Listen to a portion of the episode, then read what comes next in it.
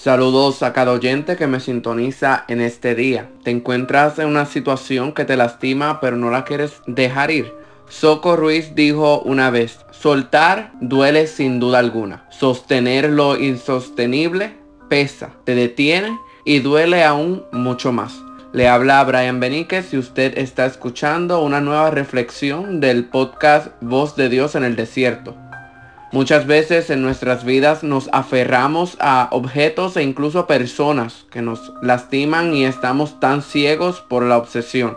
Notas el mal que sucede en tu vida y a tu alrededor, pero la venda que tienes en tus ojos no te permiten que veas de dónde viene. Para tu entender, te sientes bien con lo que tienes en tu mano, que no te estás percatando cuánta presión está haciendo que impide que movilices tus manos con facilidad. Es tan fuerte lo que sostienes que te está causando tu vida, tu salud, tu familia e incluso tus verdaderas amistades.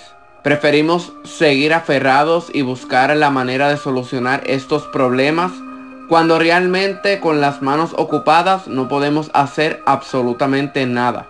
Algunos buscan diferentes soluciones en su propia opinión. Y se les olvida que las escrituras nos dice en Mateos 11:28, venir a mí todos los que estén agobiados y cargados y yo les daré descanso. Yeshua, es decir Jesús, dijo estas palabras para traer en nosotros no solo descanso, sino también entregarnos la solución a todos nuestros problemas. ¿Es difícil soltar algo que por tanto tiempo lo tuvimos sostenido?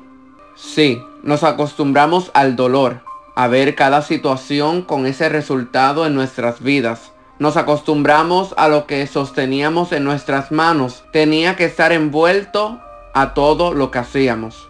Pero es tiempo de soltarlo. Te sentirás diferente. Pero es un diferente positivo.